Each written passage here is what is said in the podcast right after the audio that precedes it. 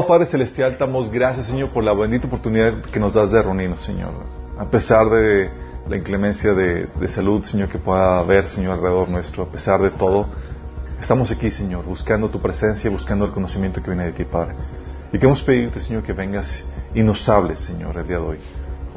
Abrimos nuestros corazones disponemos nuestro corazón para que tú siembres en ellos tu palabra, para que buscamos el fruto que tú has deseado para nuestras vidas, Señor.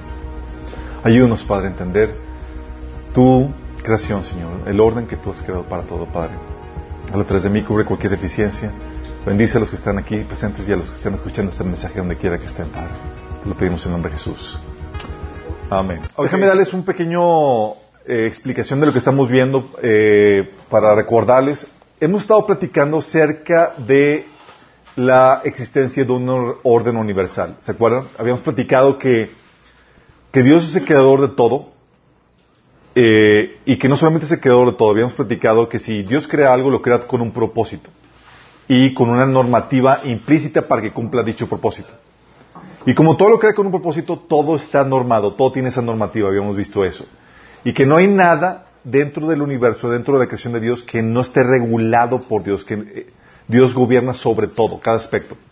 Y habíamos platicado que por lo mismo, como todo está regulado, cualquier cosa se puede salir de la normativa de Dios y puede convertirse en algo malo, cuando se sale de esa normativa, ¿se acuerdan?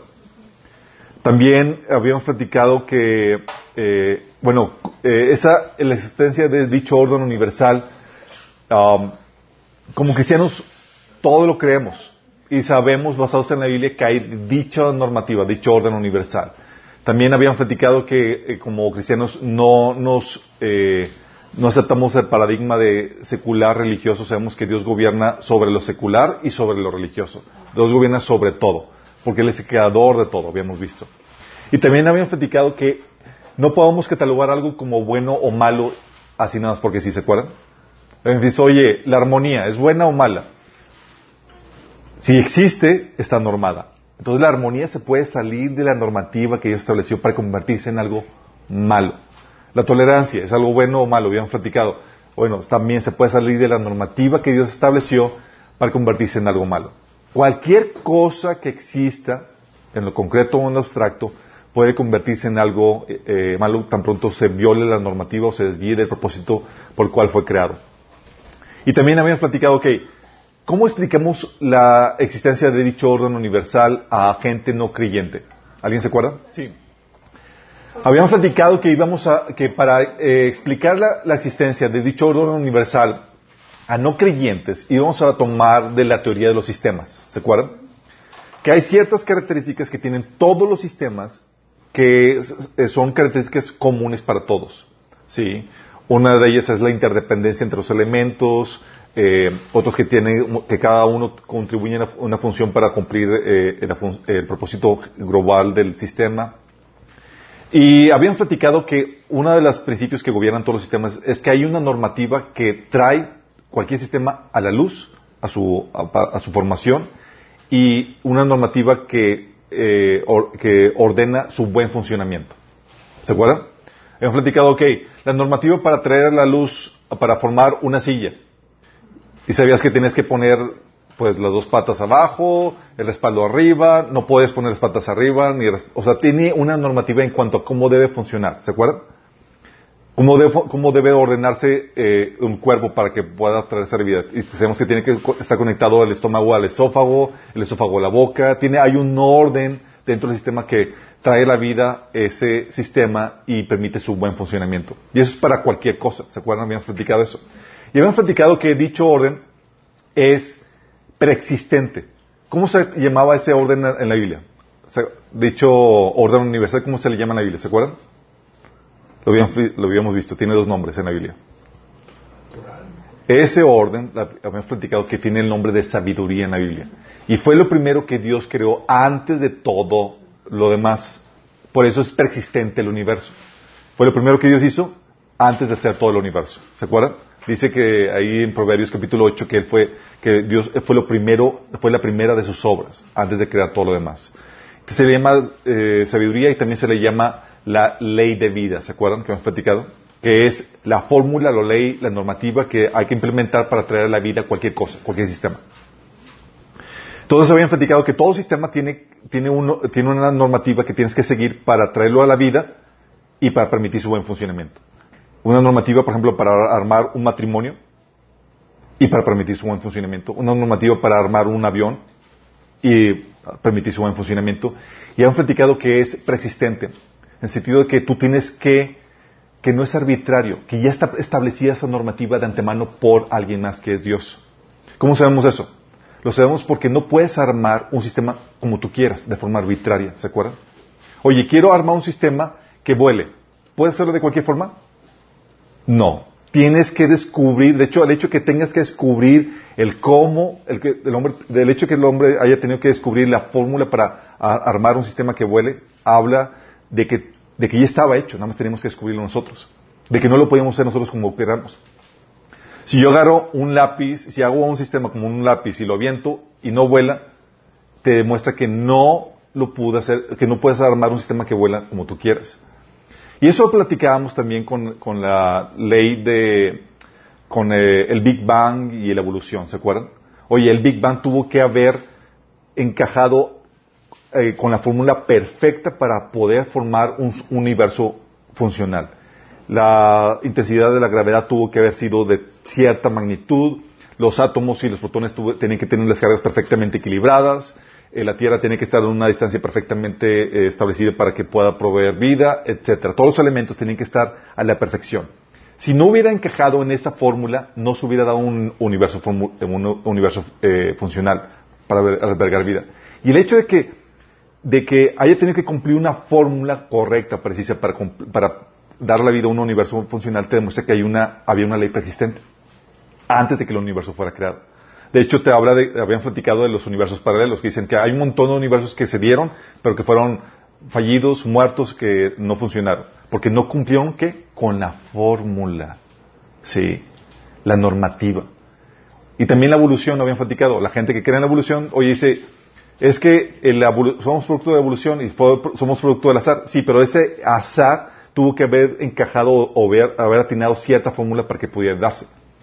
Y hemos platicado, por ejemplo, si al pez en el agua le, le eh, hace, evoluciona y le crecen pulmones, ¿funcionaría o no funcionaría?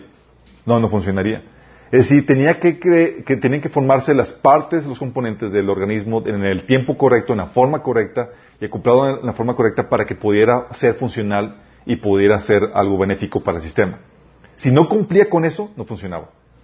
Y el hecho de que el universo, de que la evolución tenía que atinarle esa fórmula, tabla que esa fórmula no era arbitraria, sino que era persistente eso. Y ese es saber que Dios eso. Y lo mismo pasa con nosotros. No puedes crear un sistema que vuele como tú quieras. No puedes crear un sistema que cocine como tú quieras. Oye, es algo que les, platicaba. Voy a hacer eh, un sistema de que sea una, eh, un, ordenador, un procesador de datos. Y tú me ves y dices, ay, ¿cómo, lo vas a hacer? Lo voy a hacer de esta forma. Voy a a poner una rebanada de pan, le voy a poner mayonesa, jamoncito y demás. ¿Ese es un ordenador de datos, chicos? ¿Funciona como ordenador de datos? No. Había una fórmula preestablecida que tenía que descubrirse para poderse generar el ordenador de datos. ¿Sí me explico? Y todo estaba eso previamente establecido por Dios. Por eso para Dios no hay nada sorpresa, chicos. Todo está preestablecido. Y nosotros tenemos que descubrir las fórmulas. Por eso todo está normado. ¿Vamos? Y vimos la vez pasada la normativa que dijimos, ok, existe un orden universal y podemos concluir de que por, eh, por la ley de los sistemas, que hay una normativa que regula todo sistema, que lo trae la luz y que regula su buen funcionamiento. Eso es un principio que gobierna todo sistema. Pero le dijimos, ok, ese es el principio que gobierna a todo sistema, pero la problemática es que todo existe en la forma de y dentro de un sistema. Entonces, si hay una normativa que regula los elementos del sistema para permitir su buen funcionamiento, significa que todo en esta vida está normado, está regulado. Sí. Oye, ¿cómo podemos apelar a un orden universal para una persona no creyente? Basado en la ley de los sistemas. La ley de los sistemas te dice que hay un orden que regula todo el funcionamiento dentro, dentro de un sistema. ¿Y qué crees? Todo existe en la forma de y dentro de un sistema. Sí. Y eso también habían platicado que era, tenía que ver con el hecho de que Dios es un sistema. ¿Se acuerdan? Dios es un Dios sistémico. Son tres personas en uno. Sí. Dios es una comunidad de eh, tres personas. Es un sistema. Y todo lo hizo a su misma imagen y semejanza. Qué eso no. Ok. Luego vimos que existe un orden universal. ¿Cómo disierno dicho orden? Vimos el primer principio para discernir dicho orden. ¿Alguien se acuerda, por favor, por 10 puntos?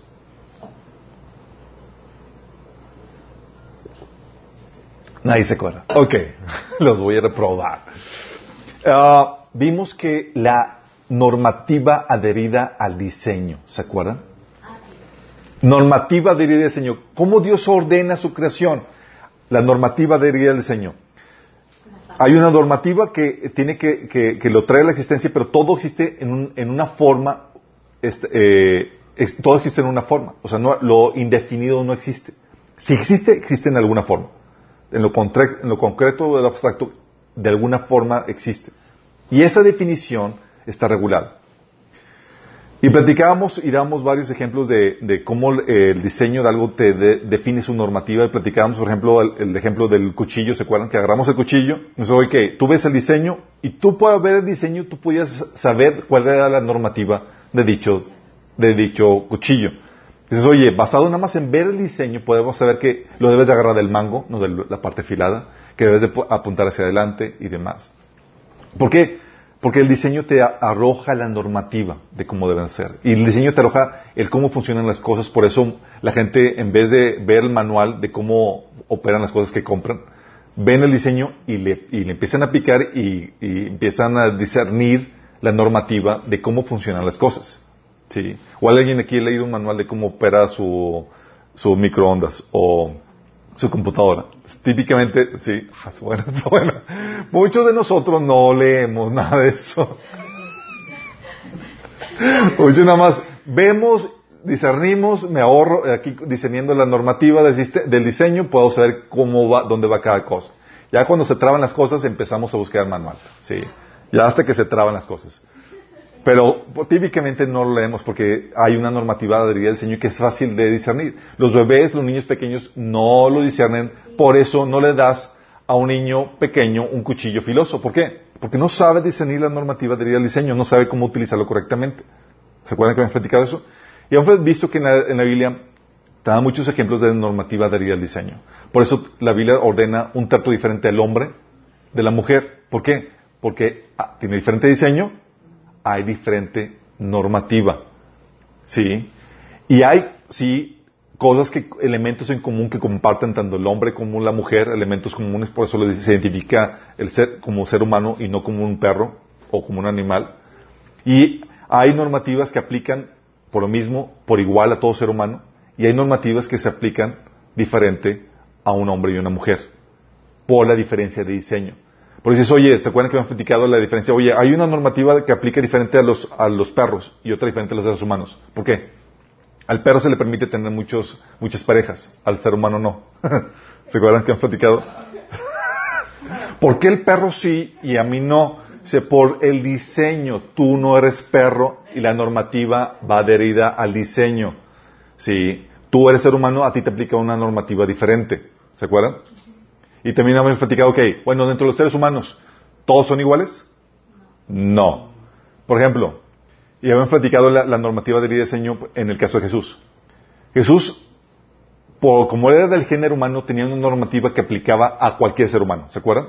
Como qué normativa aplicaba a Jesús que era aplicable a todo, a todos. El mandamiento de honrar a tu, tu madre, a tu padre y tu madre. ¿Aplica a todo ser humano? Sí. El, matrimonio, eh, el, el mandato de, amar a su prójimo como a ti mismo, aplicaba a todos, aplica a todos.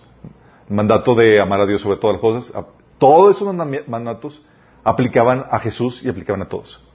Pero Jesús también, dentro de todo ese diseño, eh, sabemos que es un ser humano y tiene una normativa que aplica como ser humano, pero también tiene una normativa que es solamente para Él porque Él es Jesús. ¿Se acuerdan? Por ejemplo, Jesús tenía un ¿El propósito de Jesús es el mismo que tu propósito o que el mío? No. Él fue, tenía como propósito ir y dar su vida como sacrificio y redentor por nosotros. ¿Se acuerdan? Tú y yo tenemos ese, ese propósito. Pero a Jesús, si no hubiera dado su vida en rescate por nosotros, se, le hubiera considerado como pecado. ¿Sí o no? Porque está desobedeciendo su propósito particular. Sí. Oye, ¿yo puedo cumplir el propósito de Daniel? No. ¿Puedo cumplir el propósito de Pepe? No, porque... Pero hay cosas que aplican para todos, porque compartimos el mismo diseño. Pero en la diferencia de diseño, ahí también aplica una normativa diferente. Yo tengo un propósito particular, único para mí, porque soy, tengo un diseño diferente. ¿Sí me explico? ¿Se acuerdan que hemos visto todas esas cuestiones? Ok. Entonces es la normativa adherida al diseño.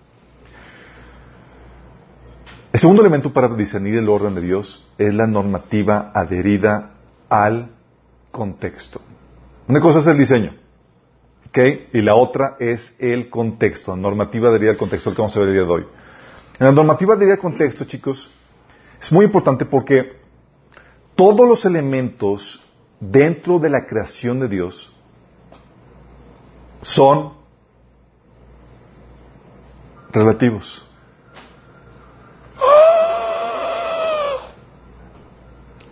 Todos los elementos dentro de la creación de Dios son relativos, es decir, no son absolutos. Se entienden, se valoran y se regulan en base a su contexto. Cuando hablamos de que no son absolutos, nos referimos a que no encuentran sentido ni valor ni normativa por sí mismo. Sí, ahorita vamos a ver qué onda con eso. Por ejemplo, tienes el caso de de el calor. ¿Cómo entiendes el calor? El calor solamente se entiende en base... ¿Cómo sabes que algo es caliente o frío? Con tocarlo. ¿Con tocarlo? Sí les ha tocado que, oye, tienen la mano helada, sí, congelando, y luego lo, le ponen a una, a una agua fría y se sienten caliente. Sí.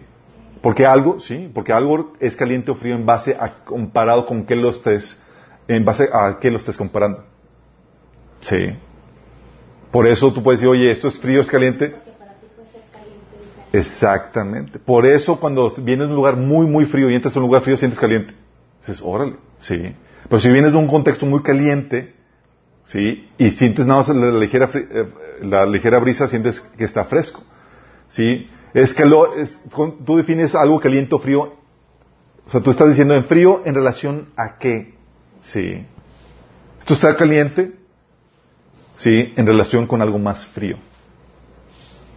¿Sí? ¿Vamos entendiendo? O la velocidad. Es algo lento o rápido en base a qué? ¿En base a qué, chicos? ¿Tú eres rápido o lento en base a qué? ¿Es rápido? En base a un carro eres lento. Sí. En base a una tortuga tú eres rapidísimo. Sí. Una persona es lenta o rápida en relación a qué? ¿Por qué? Porque los elementos son relativos. Por ejemplo, un millón de pesos. ¿Qué es más valioso? ¿Un millón de pesos o un vaso de agua? Depende de qué. Depende del contexto. En el desierto, tú deshidratado, un vaso de agua es mucho más valioso que un millón de pesos. En la ciudad, un millón de pesos es mucho más valioso que un vaso de agua. El contexto regula las cosas, chicos. Y eso es para todos los elementos de la creación, chicos. Todos los elementos de la creación, como solamente ocupan una parte de la creación y no toda, se regulan en base a su contexto. No son absolutos en sentido que dependen de otro, de su contexto para regularse. El estómago, por ejemplo, por sí mismo, ¿tendría sentido? Tú ves un estómago ahí, en la mesa. ¿Tiene sentido? No, no tiene sentido, ni valor, ni razón de ser por sí mismo. Es solo en relación al cuerpo que obtiene su sentido, su valor y su realización. ¿Estás consciente? ¿Por qué? Porque es relativo. Solamente ocupa una parte del cuerpo. ¿Vamos? No lo ocupa todo. Igual nosotros, chicos. Si saben que nosotros no somos absolutos, somos relativos. Es decir, no ocupas todo el, todo el espacio del... Ah, sí. Nosotros, nuestro valor y nuestra razón de ser está en base, por ejemplo, al contexto. ¿Tú cómo encuentras tu razón de ser, tu propósito? ¿Cómo lo encuentras? Sí. Tú lo encuentras en base a tu, al contexto. Tú ocupas, tú sabes cuál es tu lugar, tu propósito en base al cuerpo, ¿sí? En relación al cuerpo, chicos. Por ejemplo, dice 1 Corintios 12 del 14 al 27. Ahora bien, el cuerpo no consta de un solo miembro, sino de muchos. Fíjate que está diciendo. El cuerpo de Cristo consta de muchos miembros. Dice, si el pie dijera, como no soy mano, no soy del cuerpo, no por eso dejaría de ser parte del cuerpo. Y si la oreja dijera, como no soy ojo, no soy del cuerpo, no por eso dejaría de ser parte del cuerpo. Si todo el cuerpo fuera ojo, ¿qué sería del oído? Se está diciendo, hey, tú solamente ocupas una parte del cuerpo. Sí. ¿Dónde si no, si todo fuera ojo, ¿dónde quedaría el oído? Si todo el cuerpo fuera oído, ¿qué sería del olfato? En realidad Dios colocó cada miembro del cuerpo como mejor le pareció. Si todos ellos fueran un solo miembro, ¿qué sería del cuerpo? Lo cierto es que hay muchos miembros, pero el cuerpo es uno solo. El ojo no puede decirle a la mano, no te necesito. Ni puede decir la cabeza decirle a los pies, no los necesito. Es decir, cuando está diciendo, oye, te está diciendo, el ojo no puede decirle a la mano, no te necesito. Es decir, su valor y su dependencia lo hace relativo, chicos. Es decir, necesito de otras partes para existir, para sostener. No soy, no soy absoluto. Dice al contrario, los miembros del cuerpo que parecen más débiles son indispensables. Y los que no parecen menos honrosos los tratamos con honra especial. Y, si, y se les trata con una especial modestia a los miembros que parecen menos presentables. Mientras que los más presentables no requieren de trato especial. Así Dios ha dispuesto los miembros de, un cuerpo, dando mayor honra a los que menos tenían, a fin de que no haya división en el cuerpo, sino que sus miembros se preocupen por igual unos por otros. Si uno de los miembros sufre, los demás comparten su sufrimiento. Y si uno de ellos recibe honor, los demás se alegran con él. Ahora bien, ustedes son el cuerpo de Cristo y cada uno es miembro de ese cuerpo. Está hablando de la interdependencia, de que no somos absolutos, dependemos de otros elementos del cuerpo de Cristo. Por eso dice Efesios 4:16, fíjense. Él hace que todo el cuerpo encaje perfectamente y cada parte, al cumplir con su función específica, ayuda a que las demás se desarrollen y entonces todo el cuerpo crece y está lleno, sano y lleno de amor. ¿Qué te está hablando? Está hablando que tú compartes una función, una parte dentro del cuerpo de Cristo. No eres todo, eres solamente una parte y dependes de otras partes. Eres un elemento, o sea, es algo relativo. Por eso, chicos, el propósito tu propósito se define en base a la necesidad que hay en el cuerpo, no en base a lo que tú quieres.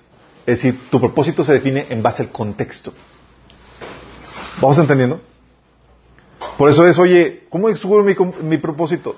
En ti no está, chicos. Lo descubres en relación a tus dones con el contexto.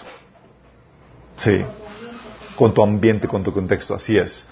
Por eso, Dice, eh, por eso Pablo decía en Hechos 20, 24, sin embargo considero que mi vida carece de valor para mí mismo con tal de que termine mi carrera y lleve a cabo el servicio que me, me ha encomendado el Señor Jesús, que es el dar testimonio del Evangelio de la gracia de Dios.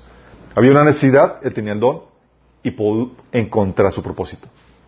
Pero si no hubiera necesidad, por ejemplo, de eso, y va a haber un punto donde no va a haber necesidad de compartir el Evangelio.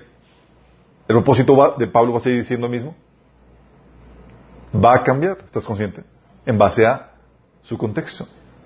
Sí, dice la Biblia que va a llegar un día en que, nadie le va a decir, hey, conoce a Dios, porque todos lo van a conocer. Entonces, ¿qué va a pasar con el propósito Pablo?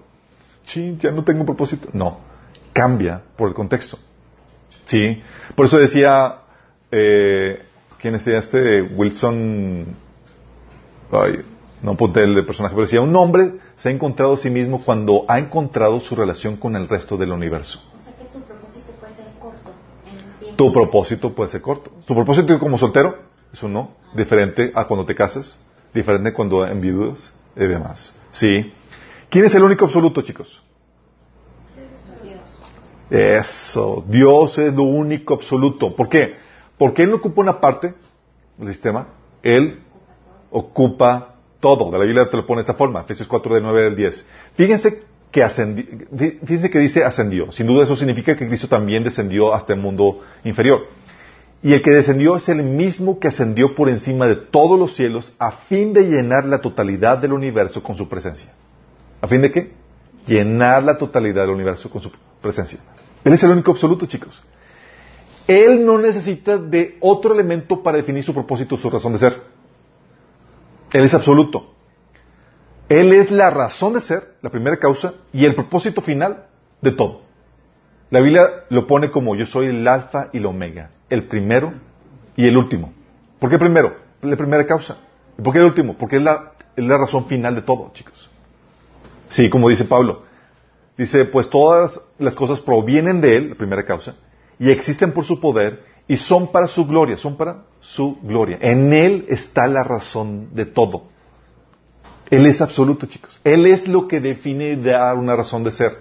Nosotros no. ¿Vamos entendiendo?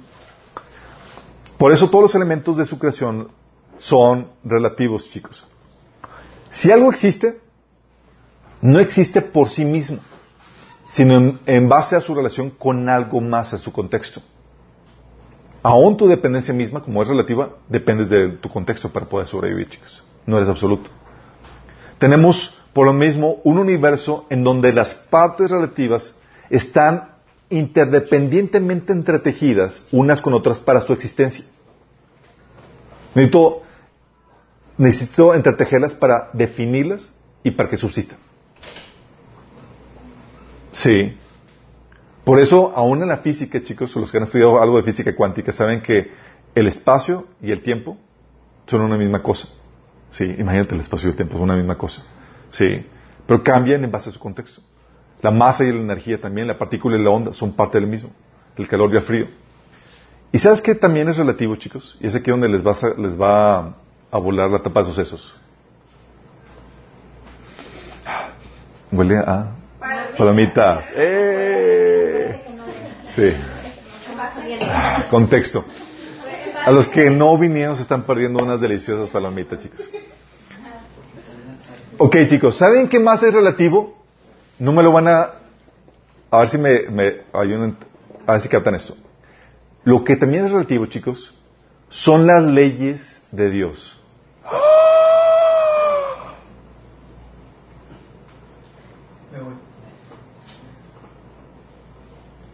¿Por qué digo que son relativas? Porque las leyes de Dios, chicos, fueron creadas por Dios, no son Dios. Un elemento, forman parte del elemento de la creación. No ocupan todo lo, no ocupan toda la creación, ocupan una parte de la creación. Y cambian de acuerdo al diseño de las cosas, de acuerdo al contexto y de acuerdo al propósito de las cosas. Déjame aclararte esto. Déjame explicar. vamos a ver todos los ejemplos. El orden de Dios es absoluto. Las leyes que componen ese orden son relativas. ¿Vamos? Y dices, oye, entonces el orden de Dios no es absoluto. Sí, el orden de Dios es absoluto, pero el orden de Dios compone muchos órdenes, así es. Pero los, los componentes de ese orden son relativos. ¿Sí? Y es aquí donde vamos a ver qué onda con esto. Por ejemplo,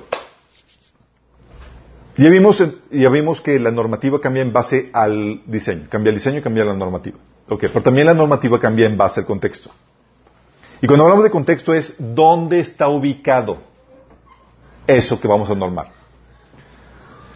Cuando hablamos del contexto, te indica cómo encaja, cómo encajar, chicos, los elementos unos con otros para poder armar cualquier sistema armonioso funcional. Déjame explicarte. La realidad, chicos, que Dios creó es como un rompecabezas multidimensional. Tienes que aprender dónde encajar armoniosamente cada elemento de la creación para producir orden, armonía y valor. Te voy a poner este ejemplo. Cuando hablamos de contexto es dónde va ubicado. Es decir, cuál es su contexto espacial. Cuál debe ser su posición en el espacio. Vamos a poner, por ejemplo, la actividad sexual, chicos. Ok, la actividad sexual.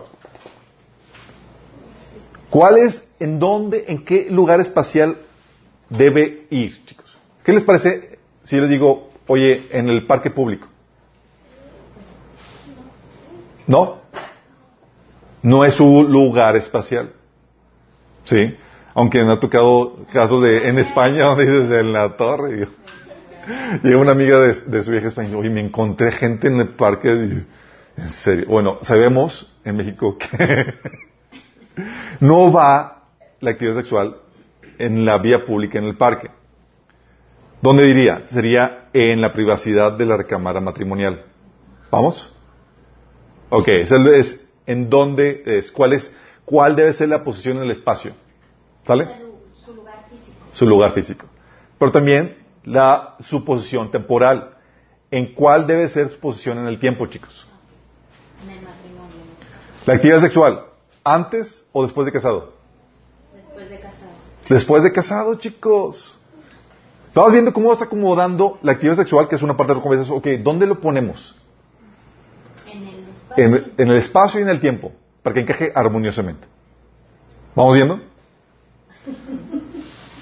Y no solamente está la- el contexto espacial o temporal, sino el contexto relacional. ¿Con quién debe estar posicionado?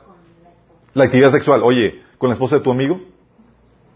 No. ¿Entre hermanos? No. Es el con tu esposa. ¿Vamos viendo? Entonces tú agarras tú una actividad y la supiste ubicar en el tiempo y en el espacio. Para que encaje armoniosamente sin producir daño, sino que produciendo valor. ¿Vas entendiendo? La normativa adherida al diseño te dice cómo debe funcionar la operación, la, actividad sexual. Ok, ves el diseño y dices, sabes que la actividad sexual debe ser así y así. Hombre, mujer, bla, bla, bla, porque es, el diseño, así cuadra, bla, bla, bla. Sí, bla, bla, bla. Esa es la normativa al dise- al diseño. Pero la normativa adherida al contexto dice dónde, cuándo, con quién. ¿Vamos bien? Y si te das cuenta, todas las normas que Dios establece con respecto a la normativa sexual tienen que ver principalmente con el contexto. Sí, son, es la normativa al contexto. ¿Vamos hasta aquí entendiendo bien, chicos? Ahí vamos, ahí vamos, ahí vamos. Vamos a ver. Imagínate en, en todas las cosas el detenerte y pensar, dedicar en cada cosa. Ya lo hacemos normal, chicos. Por ejemplo, vamos a ver un ejemplo, vamos a ver poner el ejemplo de, de- del rompecabezas. Ejemplo de rompecabezas.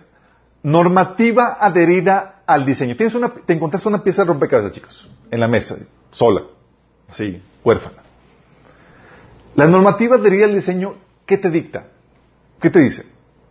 Oye, tú la ves y tú defines, ah, es un rompecabezas. No es un pedazo de queso. Entonces, como yo disierno la normativa adherida al diseño, puedo decir, ¿sabes que No es algo para comer. Entonces no me lo voy a comer. Respeto la normativa. ¿Vamos? Ni es algo que puedo utilizar como borrador. No lo voy a agarrar y es como que tratar de borrar aquí. Sí. Tampoco es algo que puedo utilizar para transacciones como dinero. Oye, te, te quiero comprar algo. ¿Qué tienes? Ah, mi, mi pieza de rompecabezas. Valiosísimo. Sí, es la normativa dirigida al diseño. Sé lo que es y sé cómo opera. ¿Vamos? El diseño te dice que es una pieza de rompecabezas. Pero la normativa dirigida al contexto me dice dónde va ubicada esa pieza. A la hora de armarlo, ¿quién me indica dónde va? Pues el espacio. el resto de las piezas. El resto de las piezas, a la hora de armarlo, te indican dónde va ubicada esa pieza y dónde encaja armoniosamente. Es, dices, ¿sabes qué? Esa es una pieza de rompecabezas y la normativa al, al contexto me, da- me dice dónde va ubicada. Y aún si tuviera todas las piezas de rompecabezas, chicos. En la casa tú sabes dónde guardar el juego de rompecabezas. Sí. El contexto es la normativa diría el contexto. Sé la pieza, ok. Sé dónde va, de, de cuál contexto, dónde va ubicado. Pero una pieza, por ejemplo, por sí sola, ¿te sirve de algo? No sirve. Porque la pieza de rompecabezas, igual que el principio de contexto, adquiere su valor, su propósito, su sentido, su razón de ser en base a su contexto. Y tú eres una pieza de rompecabezas, chicas. Sí. Pierde propósito. Si te encuentras sola, pues solo se halla su propósito en relación con el resto de las piezas, chicos. Por ejemplo, otro ejemplo.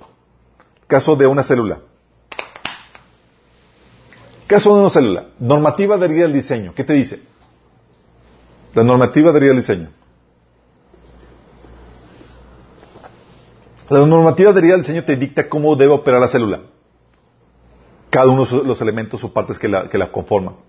Cómo debe procesar sus nutrientes, cómo debe desecharlos, cómo debe multiplicarse, etc. ¿Sí? Pero la normativa diría el contexto que te, que, que, cómo gobernaría la célula. Normativa diría el contexto.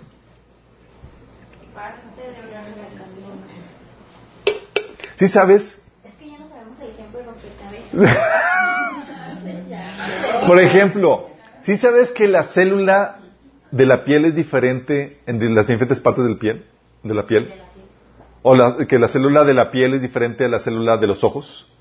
¿O la de los, de los diferentes órganos? ¿Cómo sabe cada célula qué tipo de célula debe convertirse cuando nace una nueva célula? Nace una nueva célula. En su contexto, chicos le indica qué tipo de célula debe ser de acuerdo al contexto. O sea, es que es de la piel y la célula que va a formarse es una célula de piel. Te indica también su contexto, le indica hasta cuándo debe crecer de acuerdo al cuerpo, chicos.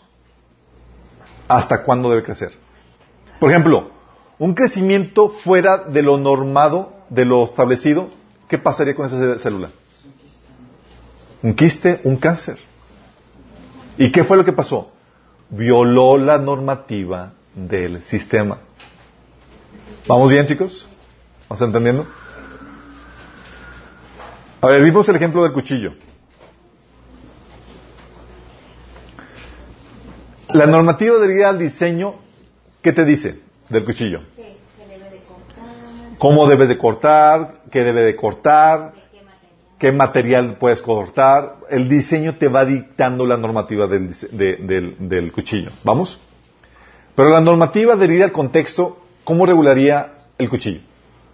Pues, ¿Dónde estás con el cuchillo? ¿Dónde estás con el cuchillo? ¿Cómo regularía el contexto el uso del cuchillo? Te dice en dónde lo tienes que usar, cuándo. ¿En dónde, cuándo? Por ejemplo, una, una normativa deriva al contexto que podríamos sacar es no debes usarlo para dañar o matar a gente. ¿Cierto? Es una normativa en base a en base al contexto. Si hay gente alrededor, sabes que eso debe ser así. Es una regla que está condicionada. Y aún así, dicha regla está condicionada a un contexto más amplio. Si es un tiempo de paz o un tiempo de guerra. ¿Vamos? ¿Vas viendo cómo va cambiando la normativa? Una pistola, chicos. La normativa diría el diseño te Oye, esto funciona así, aquí van las balas, aquí le jalas el gatillo, así lo como en la, en la mano y demás. Pero la normativa de el contexto te dicta cómo usarla armoniosamente de cuál contexto.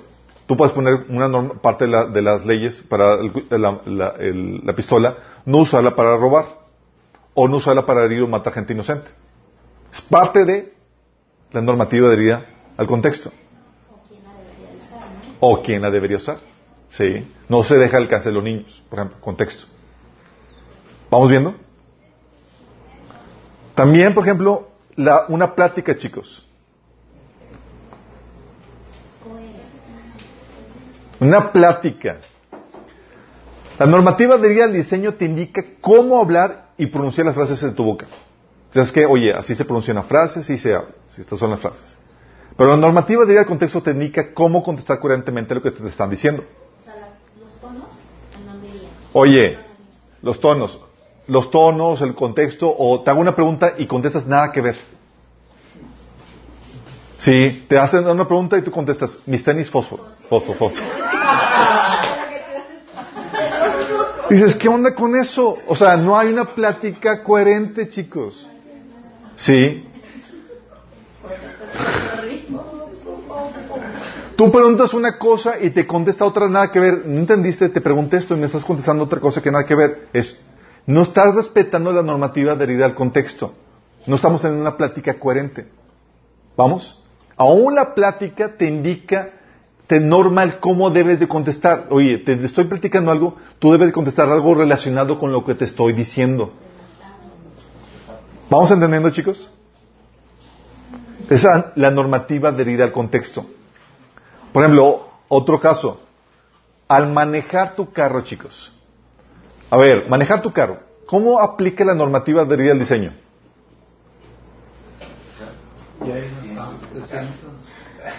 700 llaves. Motor. Al- ah, normativa diría el diseño técnica cómo usar el carro, cómo prender las llaves, como dice Pepe, cómo hacer el cambio de velocidades, cómo usar el volante, cómo revisar los re- retrovis- es- cómo funciona.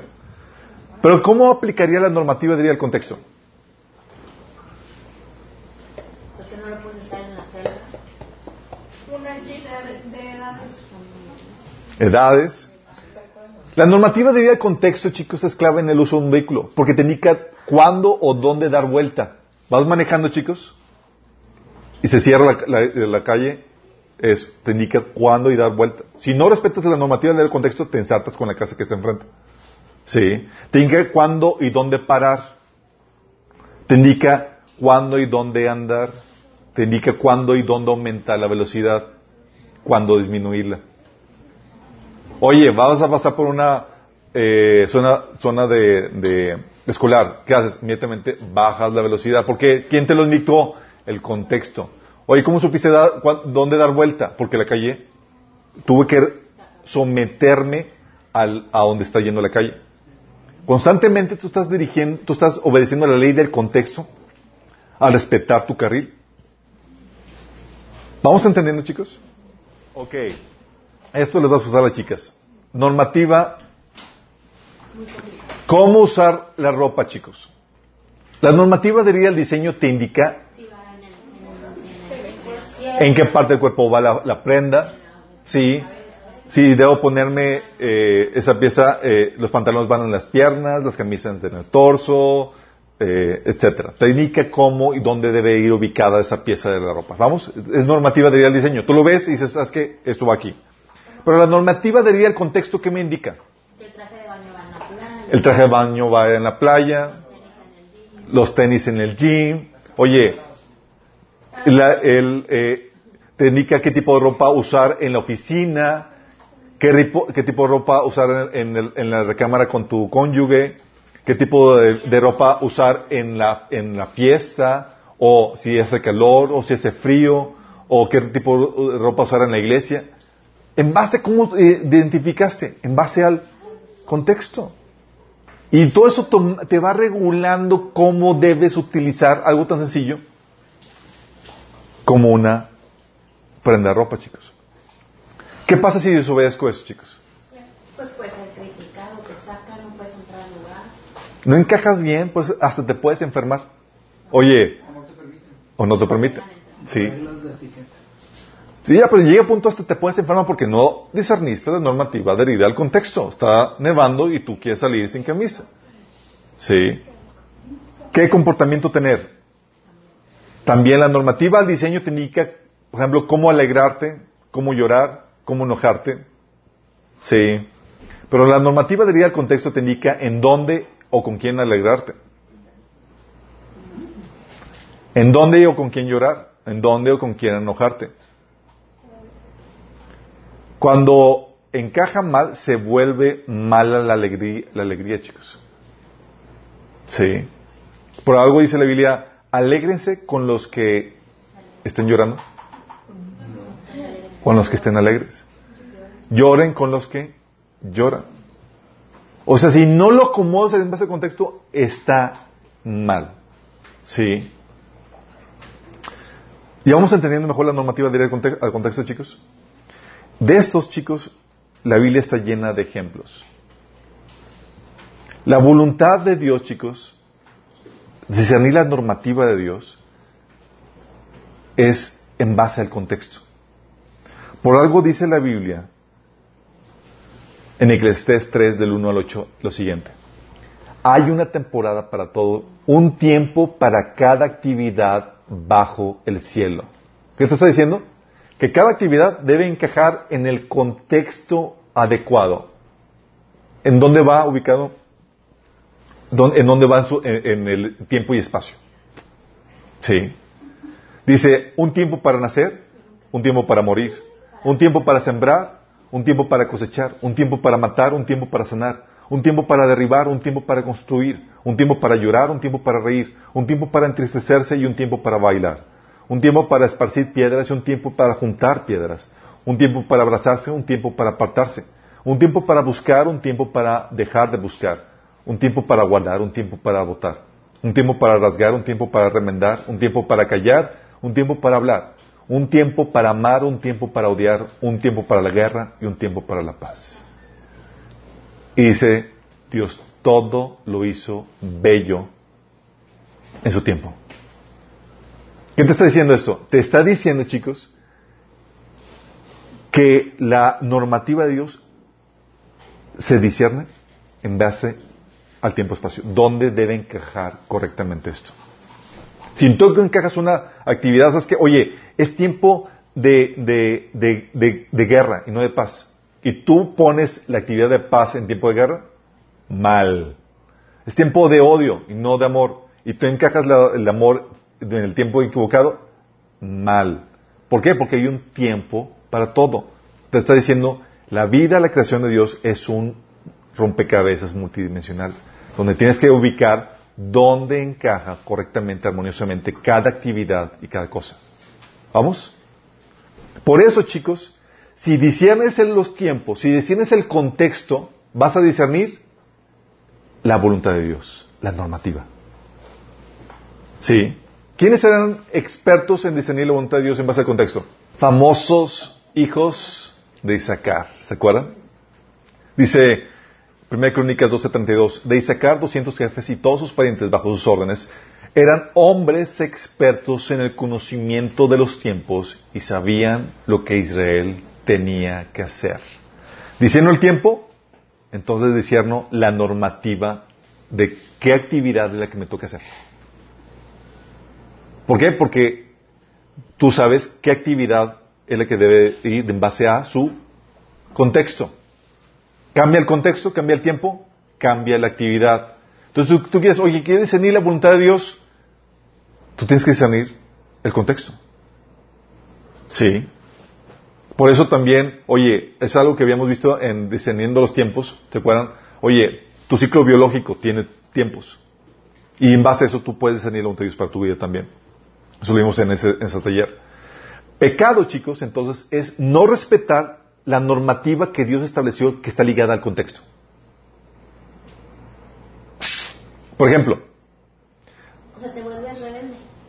estás pecando, estás desobedeciendo la normativa de Dios. Por ejemplo, eh, dijo, di- dice, dice la Biblia que hay un tiempo para de paz y un tiempo de guerra, ¿cierto o no? ¿Y qué tal si Tú sales.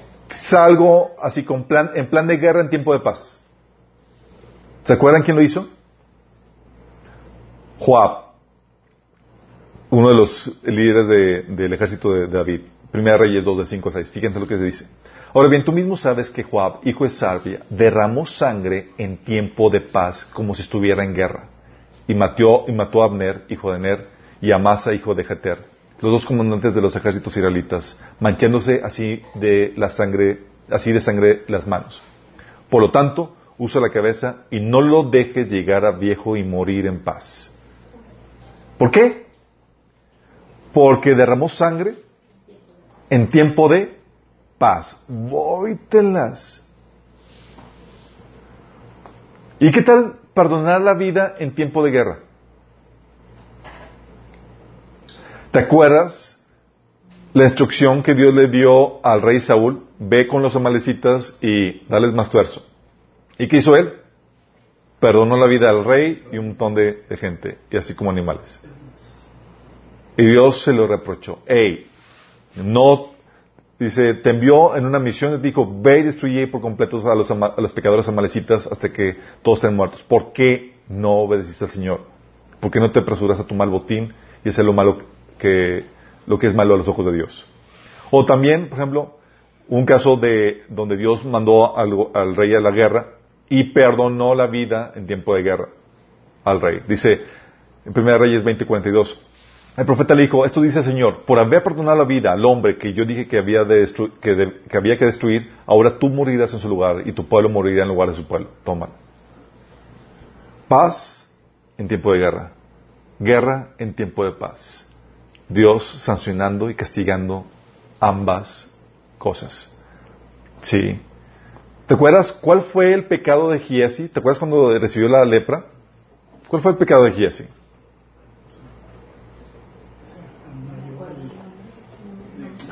A los que no se acuerdan, llega Naamán para ser sanado por, por este profeta Eliseo y lo manda que se sumerja siete veces al, al, al río Jordán y resulta que la piel como bebé, órale, se fue sanado. Y llega a pagarle y, y este Eliseo dice no, órale, y le rechaza cualquier pago. Y el siervo dice, mi, mi amo se vio lento. Y va y le baja una buena tajada de cobro. Sí. Y llega y esconde sus- las cosas en su cuarto y más. Y luego llega en Segunda de Reyes 5 del 25 al 26. Eliseo le dijo, ¿de dónde vienes, Giesi? Y él dijo, tu siervo no ha ido a ninguna parte. ¿Cómo se te ocurre mentirle a un profeta? Él entonces le dijo, ¿no estaba también ahí mi corazón cuando el hombre volvió de su carro a recibirte? Y fíjate lo que le comenta. ¿Es tiempo de tomar plata y de tomar vestidos, olivares, viñades, ovejas, bueyes, siervos y siervas? Dijo, ¿es tiempo? O sea, Israel estaba bajo juicio y él quería enriquecerse en un tiempo que no era correcto. Y lo hizo malversando las cosas. Que, órale, que vino la, el juicio de Dios, chicos. ¿Saben lo que es la prudencia? ¿Alguien podría definírmela? Hacer una cosa Saber cuando qué- tienes que hacer. Al primero allá al fondo. Sí, saber qué hacer y en qué momento hacerlo. Saber qué hacer y en qué momento hacerlo. Sí. Tal cual. Prudencia, chicos, es encajar armoniosamente tus palabras y conducta de acuerdo al contexto. Esa es, la- la prudencia, chicos. Proverbios 15:23 dice, a todo el mundo le gusta la respuesta adecuada. Es hermoso decir lo correcto en el momento oportuno. ¿Te ha tocado pecar de imprudente, chicos, que dijiste algo que no tenías que decir? ¡Chin! Ya metiste la pata. Dijiste una palabra en el contexto equivocado. Sí. Fíjate, ¿sabes de qué se, de, eh, cómo se caracterizaba el rey David? David en su juventud, 1 Samuel 16, 18 dice, entonces uno de los criados respondió diciendo, "He aquí, yo he visto a un hijo de Isaí de Belén que sabe tocar y es valiente y vigoroso y hombre de guerra, prudente en sus palabras, hermoso y Jehová está con él.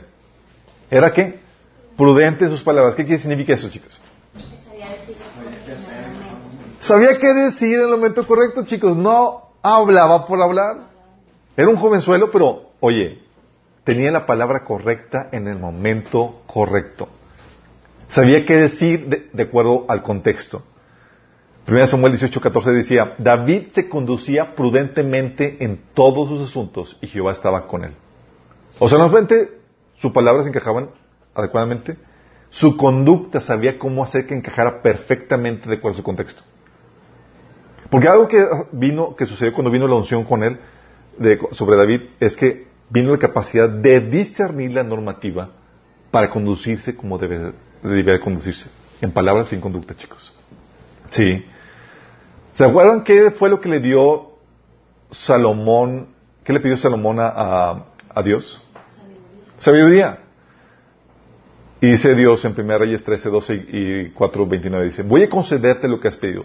Te daré un corazón, corazón sabio y prudente. ¿Y cuál es la diferencia entonces de sabiduría y prudencia? La sabiduría es algo más amplio. Y la, prudencia involucra eso. Involucra cómo utilizar la sabiduría en mis palabras y mis acciones para poderme conducir correctamente. Cómo encajar, cómo discernir la normativa para mis palabras y mi, mi conducta. Dice, te un corazón sabio y prudente como nadie antes de ti lo ha tenido ni lo tendrá después. Capítulo 4, 29 dice, y Dios dio a Salomón sabiduría y prudencia muy grandes y anchura de corazón como la de la arena que está a la orilla del mar. ¿Vas entendiendo, chicos? Dice Proverbios 10:13, en los labios del prudente hay sabiduría. Porque sabe encajar y sabe discernir dónde va la normativa, chicos. Sí. En la espalda falto del juicio solo hay garrotazos. Como no sabes cómo encajar, O sea que puedes tener mucha sabiduría, pero si no la sabes aplicar en el momento Puedes tener mucho conocimiento, pero no sabes cómo hacer que encaje armoniosamente. Bye. Sí, si les ha tocado gente muy lista, pero fuera de... lugar. Si han visto la, la serie de Big Bang Sheldon, sin mucho conocimiento, pero no sabe cómo encajar sus palabras discernir una conversión coherente. Por eso es, eso es la prudencia, chicos. ¿Dónde encajar la ira? ¿La ira es buena o mala? Depende de, de la normativa. Hay una normativa de ira al diseño y al contexto. Entonces eh, hay un lugar donde encaja armoniosamente la ira. Hay lugar donde encaja armoniosamente el gozo, la bondad, la rudeza, el amor, la amistad, la enemistad. Y la prudencia es discernir dónde y cuándo, en base al contexto, chicos. ¿Vamos entendiendo? ¿Sí ¿Están viendo que es más compleja la normativa de Dios, chicos? Sí. La Biblia, por ejemplo, te pone, ejemplo, otro ejemplo de la Biblia, ¿dónde construir una casa? En la roca. ¿En base a qué? Contexto, donde una casa es un objeto pesado y demás, entonces la el sabio dice, eso va sobre la roca, tiene que tener un fundamento. Y el necio dice, no, donde yo quiera. Ah, viola la ley, viola la normativa y te va a ir en feria. Eso es ejemplo del hombre sabio y el hombre eh, necio, Mateo 7, 24, 26. Sí. Um, de hecho, no sé si se acuerdan cuando vino aquí el Alex, en la- ¿qué pasó con las casas, algunas casas de San Pedro? ¿Se acuerdan? Como no respetaron el- los, los caminos del agua, de donde tenías que estaban saliendo todos los, los- la- el agua por la entrada principal de la casa porque entraba por, a- por atrás y recorría todo. No la- las imágenes. Porque no respetaron la normativa de ir al contexto. Es, oye, ¿por qué incluso el agua? Aquí voy a construir la casa. Aquí está, aquí me gusta. No, no, no. No puedes construirla donde tú quieras. Hay una normativa de al contexto que tienes que obedecer. Sencillo. ¿Vamos? Esto Jesús también lo hablaba en donde, en, eh, cuando hablaba del ayuno. ¿Se acuerdan? Llegan con Jesús y dicen, oye Jesús, ¿por qué tus discípulos no ayunan? Y Jesús le dice, por la normativa de ir al contexto. Bueno, no dijo exactamente eso, pero ya va. Mateo 9. ¿No tomaste el taller de orden creacional? Hello. Mateo 9 del 14 al 17 dice, un día se le acercaron los discípulos de Juan y le preguntaron, ¿cómo es que nosotros y los fariseos ayunamos, pero así, no así tus discípulos? Jesús les contestó, ¿acaso puede estar de luto los invitados del novio mientras que él está con ellos? Llegará el día en que se le quitará el novio, entonces sí ayunarán. ¿Qué te está diciendo? ¿Sabes qué? Oye, ahorita está el novio, la normativa, entonces que no deben de estar en luto eh, con el ayuno. Se va el novio, el ayuno sí va en aumento en ese tiempo adecuado. Por eso di- sigue diciendo, nadie remienda un vestido viejo con un retazo de tela nueva, porque el remiendo frunciría el vestido y la rotura se haría peor. Ni tampoco se echa vino nuevo en odres viejos. De hacerlo así, se reventarán los odres, se derramará el vino y los odres se arruinarán. Más bien, el vino nuevo se echa en odres nuevos y así ambos se conservan. ¿Qué te estaban enseñando con esto? Que la- el contexto te marca la normativa. El texto te marca la normativa. Oye, es un vino nuevo, se va a fermentar. ¿Dónde va? En odres nuevos que puedan soportar el contexto. Oye, es una tela de remiendo nueva. ¿Dónde va? Se va con un vestido nuevo. No puedes hacerlo con un vestido viejo, si no lo va a arrancar. Te está marcando, te está Jesús diciendo con esto, hay una normativa de contexto que tienes que respetar. Sí. De hecho, chicos, ¿se acuerdan con, eh, con qué ganó Jesús o con qué pudo vencer una tentación de Jesús? En donde aplicó el principio de la normativa de al contexto.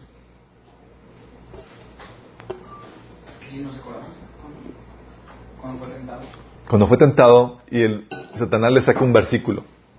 O le sacó varios. Le sacó un versículo, no, en este le, sacó, le citó la Biblia. Le dice en Mate- en Mateo 4, del 6 a 7, si eres el Hijo de Dios, tírate abajo, porque escrito está, y le cita la Biblia. Ordenará que sus ángeles te sostengan en, su con- en sus manos para que no tropiece con piedra alguna. Y Jesús dijo, "Mm, violaste la normativa debida al contexto. Hay otro pasaje que te dice que lo estás utilizando mal. Te dice, también está escrito, no pongas a prueba al Señor tu Dios. Le contestó Jesús. Órale, normativa de herida al contexto. ¿Vamos viendo? Y lo que hizo el enemigo quiso descontextualizar y mal usar el texto. Y Jesús volvió, no, no, no, se interpreta en base al contexto. ¿Sí? Por eso también la Biblia te marca los tiempos para todos, chicos. Por ejemplo, el tiempo para arrepentirte. ¿Cuándo tienes, cuándo va el tiempo, cuándo es el tiempo para arrepentirse? Ahorita vivo. ¿Sí? Mateo 5 del 25 a 26 habla acerca de eso, Lucas 16 del 19 al 31. ¿Qué pasó con el, con el hombre rico que se acuerdan que murió y fue al, al, al Hades? ¿Podía arrepentirse? Ni avisarle a los demás. Porque la normativa, normativa adherida al contexto te dice que el arrepentimiento solamente se da para los vivos en esa etapa. ¿Sí? Por eso también decía el autor de Hebreos, hablando de Saúl, que, eh, que cuando pasó su- el tiempo, la oportunidad de, para Saúl, ya no había oportunidad para que él se arrepintiera. Es, aunque te arrepientas, chicos, ya pasó el tiempo, no es el contexto para eso. ¿Sí? Por eso, por ejemplo, una mala acción, chicos, ¿cómo se debe castigar? En base al contexto. Por ejemplo, una mala acción con poco conocimiento, sin conocimiento, versus una mala acción con conocimiento, ¿cómo va? ¿Se debe castigar igual? No. Una mala acción con conocimiento, Lucas 2, 12:47 dice, aquel mal siervo que conociendo la voluntad de su Señor no se preparó ni hizo conforme a su voluntad, recibirá muchos azotes. Una mala acción, chicos, sin conocimiento, en cambio, dice, mas el que sin conocerla hizo cosas dignas de azotes, será azotado poco. ¿Sí? ¿Vamos viendo? Y esto nos lleva, chicos, a los casos más controversiales. A ver. Casos controversiales. Hablar mal de alguien a sus espaldas, bueno o malo. Si es controversial o siempre es un... Hablar mal. Depende de qué, significa hablar mal. Hablar mal de alguien, chicos, bueno o malo. Decir cosas malas de alguien. Alguien. Depende de Pero qué hizo. O sea, si hizo algo malo, Depende del. Y, y ya están empezando sus ratoncitos a, a trabajar así como que, ok, la normativa, ¿cómo le hicieron? ¿Cómo le hicieron? No, depende si ese mal si es verdad o es mentira. Ah, vamos ya aplicando discernimiento. Sí. Dice la Biblia en Tito 3 del 1 al 2, hablando Pablo, eh, Pablo, eh, cosas que tenía que decir de Tito a los, a los de la iglesia. Decía, siempre deben estar dispuestos a hacer lo bueno, a no hablar mal de nadie, sino buscar la paz y ser respetuosos, demostrando plena humildad en su trato con todo el mundo. Dice, ok, wow, entonces está diciendo que no debemos hablar mal de nadie. Entonces, ¿eso es absoluto? O sea, ¿debe ser así, siempre así? Pero, ups, ¿qué crees? En Mateo 15, del 12 al 14, Jesús habló mal de alguien a sus espaldas. En tercera Juan, del 1 al 9, eh, capítulo 1, versículo 9, el apóstol Juan habló mal de alguien a sus espaldas. Pablo, en 2 Timoteo 4, del 14 al 15, habló mal de alguien a sus espaldas. ¿Jesús pecó? No. Ah. Entonces, ¿cuándo es malo hablar de alguien? Cuando estás avisando un peligro. Cuando estás. Y es ahí donde aplica, por- eso se lo pongo chicos, porque muchas cosas que damos y co- o que, que decimos, es malo esto, y, y simplificamos, te vuelves, cuando la Biblia es más compleja. Porque cambia la normativa en base a qué? Al diseño y al contexto. Do- ¿Cuándo es bueno hablar de alguien? Es bueno, Jesús lo hizo, lo aplicó, supo discernir la normativa, es que aquí se aplica hablar mal de alguien. ¿Sí? Por eso, cuando es, cuando es mal hablar? Cuando es para difamar, que es calumniar, cuando es algo, una, información no verificada. Deuteronomio 17, versículo 6. De, hecho, hay una epístola en la página de epístolas.org que habla de cómo discernir, cómo identificar el chisme. Porque si decimos, oh, el chisme es hablar mal de alguien, no, no, no, no. Tú te encuentras, encuentras casos en la Biblia donde la gente de Dios, Jesús mismo, hablando mal de alguien. Entonces, ¿cuá- ¿cómo lo identificas? Tienes que saber en dónde la actividad de hablar mal encaja armoniosamente y en dónde no encaja armoniosamente. Es el contexto, chicos. ¿Vamos entendiendo? Entonces, cuando es para difamar a alguien, cuando son calumnias, cuando es información no verifi- eh, eh, eh, eh, verificada. De hecho, en otra versión, ese pasaje que leí de Tito 3.2, no dice no hables mal de alguien, dice no deben calumniar. En otra versión, no deben difamar, que es la traducción correcta. Calumniar, difamar, hablando- hablando de hablar una información no verificada de alguien. O sea, es que estoy hablando algo que no sé si es cierto, algo que seguramente es mentiras. También cuando es impertinente, que es el chisme. Te estoy hablando de algo negativo, pero no es pertinente, no te concierne, no tiene nada que ver con esto. Y también cuando es un asunto que no se resolvió primero entre afectados. Como dice Jesús, oye, si tienes algo en contra de alguien, vayas que primero con la persona afectada. ¿Sí? ¿Ya lo entendió? Ok, entonces se habla, se trae ante toda la iglesia y. Vamos a entender. Te, te está marcando la normativa de dónde encaja armoniosamente esa actividad. ¿Habla mal de alguien? Ok, aquí sí encaja armoniosamente. ¿Vamos entendiendo, chicos? Pues no es tan sencillo, ¿verdad? Pero es genial, chicos, porque, porque ya no quedamos en los puntos simplistas donde, ah, esto es malo, esto es bueno. No, no, no es. A ver, ya sabes que hay una normativa que violó para que sea malo. Pero también sabes que puede, que tú puedes saber dónde encajarlo armoniosamente. Quitarle la vida a una persona.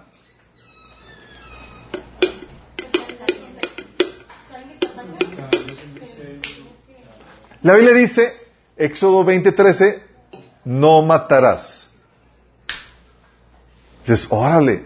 Y eso, por eso, chicos, no, muchos no se, se, se rompen la cabeza porque dicen, oh, es que le dice, no matarás, pero aquí aparece que sí lo permite y aquí lo ordena y demás. Sí, hay mucha matanza en la, en la Biblia y demás, ¿sí?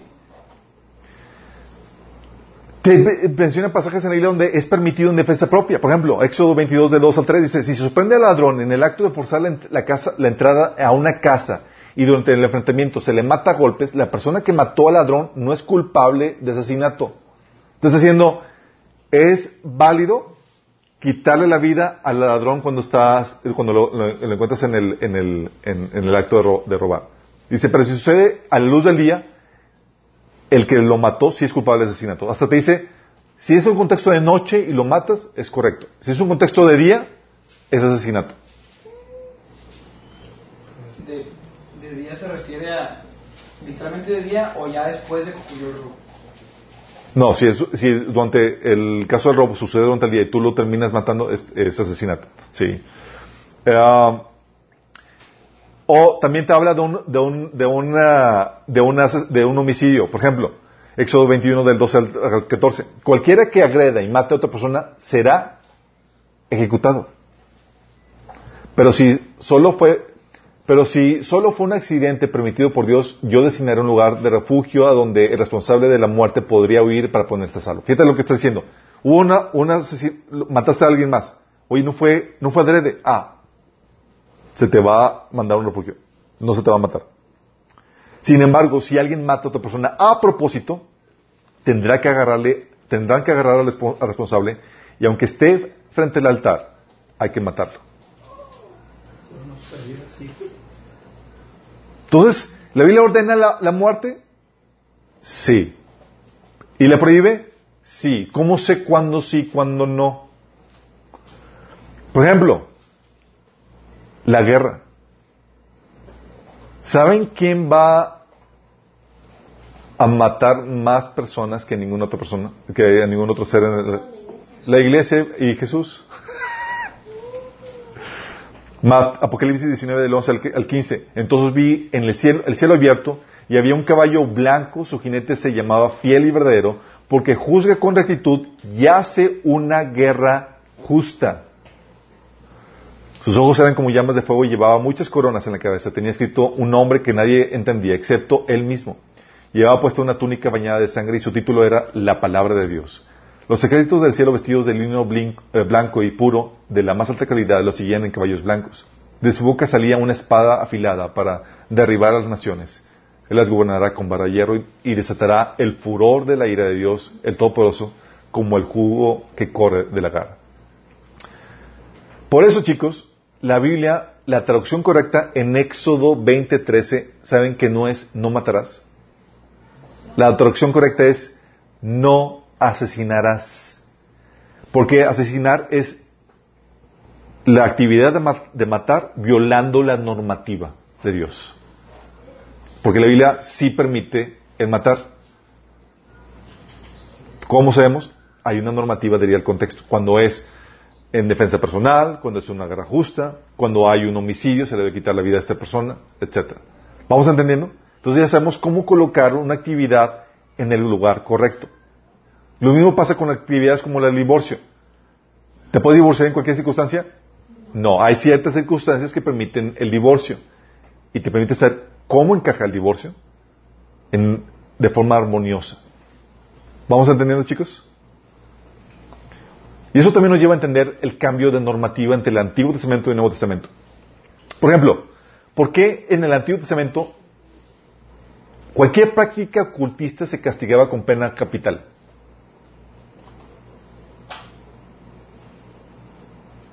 ¿Por qué, chicos? ¿Y por qué no en el Nuevo Testamento?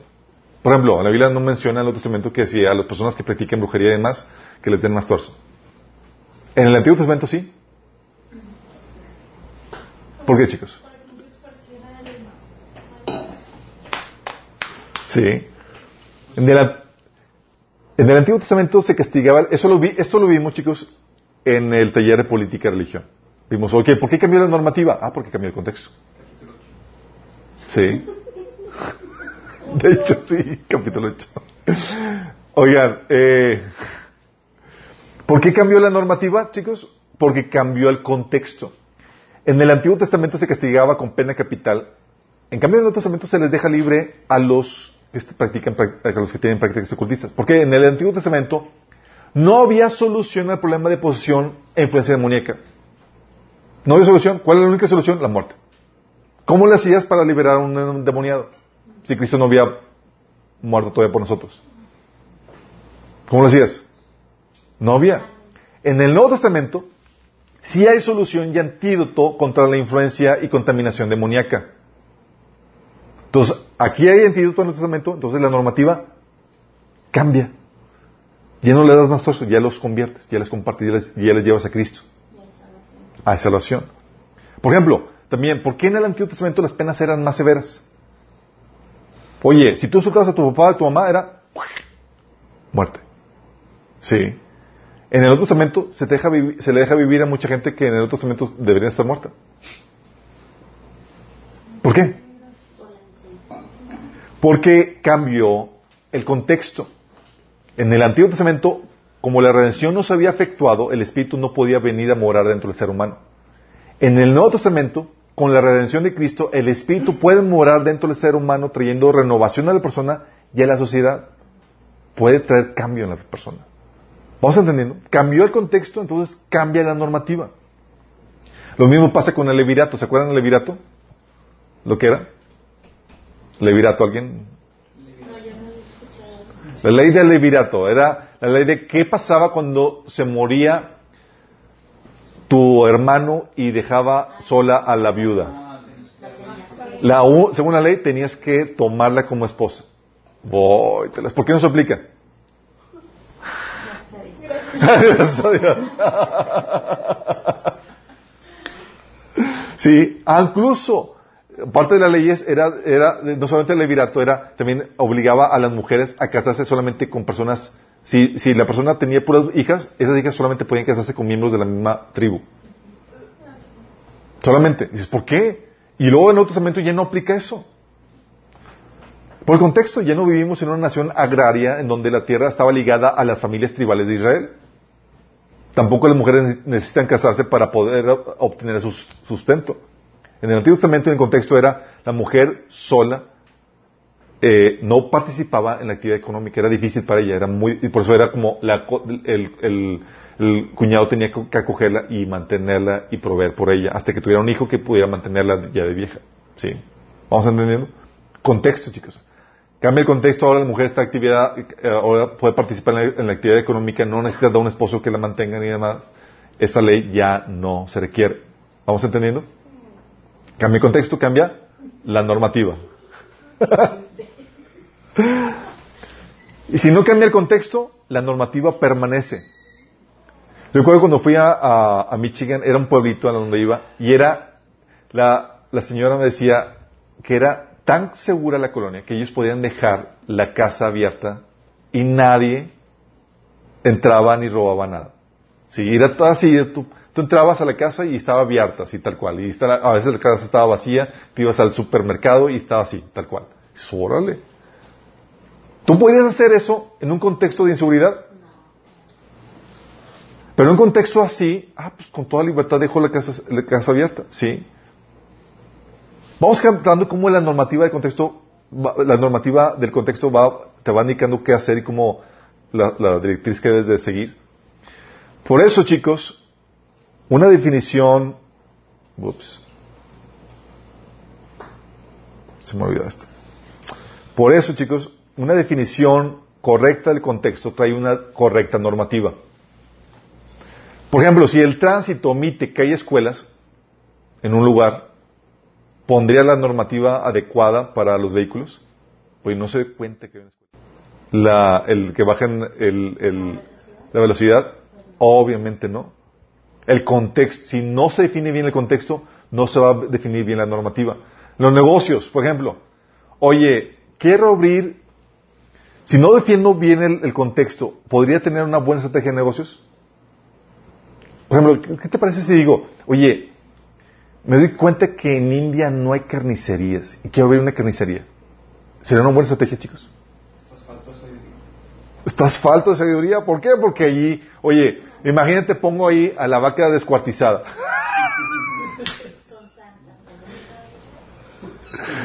¿Sería exitoso mi negocio? No, no encaja, simplemente estás violando la normativa del contexto, chicos. Sí. Es por el contexto también que sabemos cuándo debemos esperar al Señor y cuándo no, cuándo, debemos estar expectantes. Jesús dijo, cuando vean estas señales, volteen, porque su redención está cerca. Lucas 21, del 28 al 30. También como estrategia ministerial, chicos. ¿Sabes qué estrategia utilizaba Pablo? Que era muy efectivo.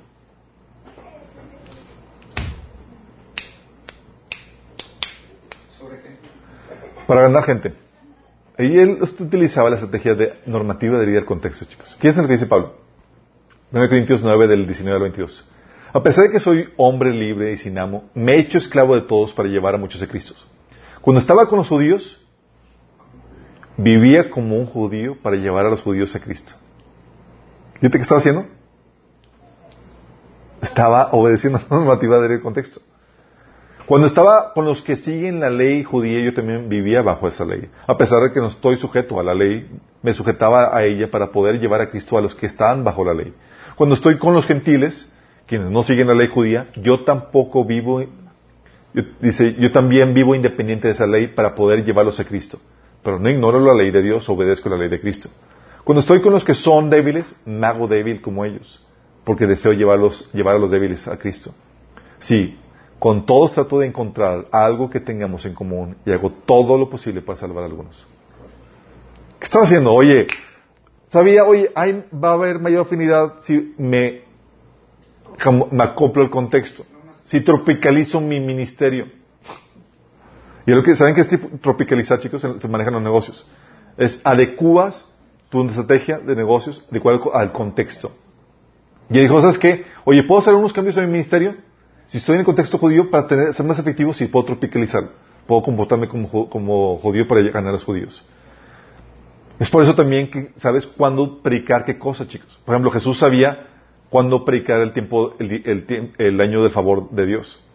¿Te acuerdas cuando leyó el, del Torah Isaías 61? Y dice, me ha enviado el Señor a, a sanar los corazones heridos, a proclamar libertad a los cautivos, libertad a los prisioneros, a pregonar el año del favor del Señor. Y ahí se paró, en una coma.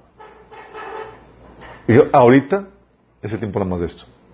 Pero si tú le sigues leyendo, dice, y el día de la venganza de nuestro Dios. ¿Por qué no leyó eso? Porque no era el tiempo. ¿Para qué los asustaba ahorita? Exactamente. Sí. ¿Vamos entendiendo, chicos? Lo mismo pasaba con este Pablo. Pablo en, en 1 Corintios 14, del 6 al 11, ¿sabes qué instrucción le da Pablo a la iglesia de Corintios? Dice, oye, si vas a, la iglesia Dice, si voy a visitarlos, de nada sirve que les hable en lenguas extranjeras. ¿Por qué? De nada sirve. Oye, si voy a hablar algo, voy a hacer algo coherente para la, la audiencia, para que puedan entender. Capítulo 14 de Corintios habla acerca de eso. Está diciendo, hey, le está diciendo a los corintios, no sean tontos, obedezcan la normativa de contexto. ¿Cómo voy a hablarles algo en, algo en un idioma que no entienden? ¿Cómo vas a decir amén a mi oración si no la entendiste? Sí. Por eso se regulaba el, el, hablar en lenguas. ¿Vamos entendiendo, chicos? ¿Cómo viola el enemigo esta... Uy, se me olvidó que tengo aquí la presentación. ¿Cómo viola el enemigo esta normativa, chicos? ¿Cómo se les ocurre? Con las ideologías. Una es que la viola descontextualizando para racionalizar el pecado. ¿Han escuchado? Ay, oh, perdón. ¿Han escuchado, por ejemplo, están platicando de, de, por ejemplo, del sexo y lo dicen, ¿qué tiene de malo el sexo? Al fin de cuentas Dios lo hizo. Y tú, sí, es cierto. Sí, cierto. Dios lo hizo, ¿qué tiene de malo? Y te está violando todo. ¿Qué está haciendo el enemigo? Está descontextualizando algo para racionalizarlo, para justificarlo. ¿Sí? Está violando. Sí, la, la normativa adherida al diseño te dice el cómo funciona y demás, sí, pero no se regula solo, se regula en base a su contexto. ¿Y es que tiene malo el sexo? El sexo nada, pero está regulado, en base al contexto. Es, hay un dónde, hay un cuándo, hay un con quién que está regulado. Sí. Pero cuando les descontextualizas, ya no puedes ver lo malo, chicos. Ya quitas el contexto y lo ves por sí solo, sin contexto, y dices, pues ¿qué tiene de malo? Pues no. ¿No está entendiendo? Por eso decía Pablo que, que no hay nada malo en sí mismo. Pero ya en su contexto va cambiando todo. Yo recuerdo cuando eh, recién eh, me convertí al Señor, yo tenía una, problemática con la pornografía y me conté con otro cristiano que tenía, la problemática y decíamos juntos, ¿pero qué tiene de malo ver desnudos? Dios los hizo. ¿Y qué estamos haciendo? Estábamos racionalizando el pecado. Sí.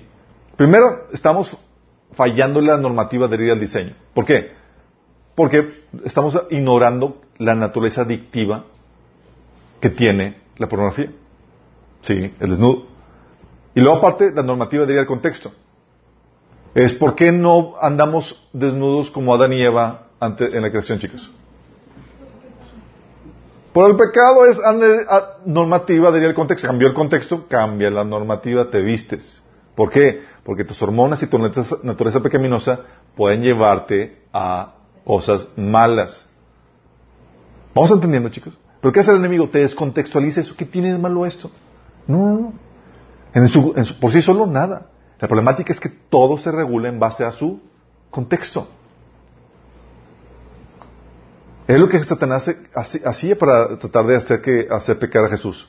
Se un, un pasaje fuera de contexto. Tírate porque la Biblia dice, escrito está, va a ordenar a sus ángeles que te protejan. ¿Qué estaba haciendo? Descontextualizando algo, chicos. Y Jesús le dice, ah, no me lo saques de contexto. La Biblia también dice esto. Porque el enemigo te quiere sacar de contexto algo. ¿Qué tiene malo esta actividad? No, no, no, no. No me la descontextualices. ¿Sí? ¿Dónde va ubicada? También el contexto te va regulando. ¿Vamos? Por eso se, se transversa la, Biblia, chicos, como, Pablo, como Pedro advertía de los escritos de Pablo. Sí. El enemigo también eh, utiliza esto, chicos, por ejemplo, con los grupos delictivos. Grupos delictivos, chicos.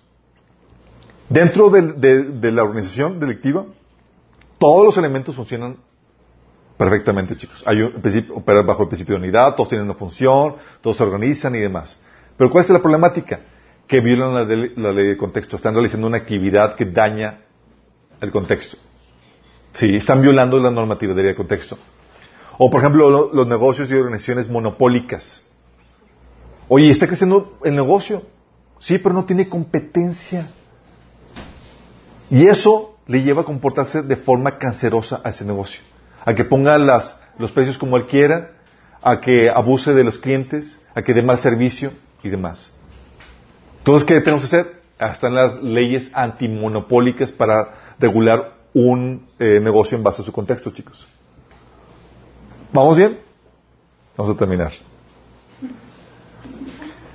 La incorrecta definición del contexto, chicos. Um, también el enemigo lo utiliza esto. Oye, si defino mal el contexto, voy a sacar una normativa equivocada. Sí. ¿De dónde creen que chicos que salen, dice Pablo, dice Pedro, que en los últimos tiempos vendrán burladores? Fíjate, es el último tiempo. Y va a venir gente burladora diciendo, ¿dónde está la venida del Señor? ¿Por qué? Están discerniendo mal los tiempos. No saben que estamos en los últimos tiempos. Y llega gente que no discierne y dice, ¿qué onda? Sí. ¿Te acuerdas a los fariseos y seduceos que le, le pidieron una señal a Jesús? Oye, danos una señal para ver que realmente este es el tiempo de la visitación del Mesías. Y dijeron, ah, momento, no me salgas con cosas. A discernir los tiempos de, del, clima y no puedes discernir esto. Sí. ¿Y te acuerdas qué pasó con, esta generación que no supo discernir la el tiempo de la visitación de, Dios?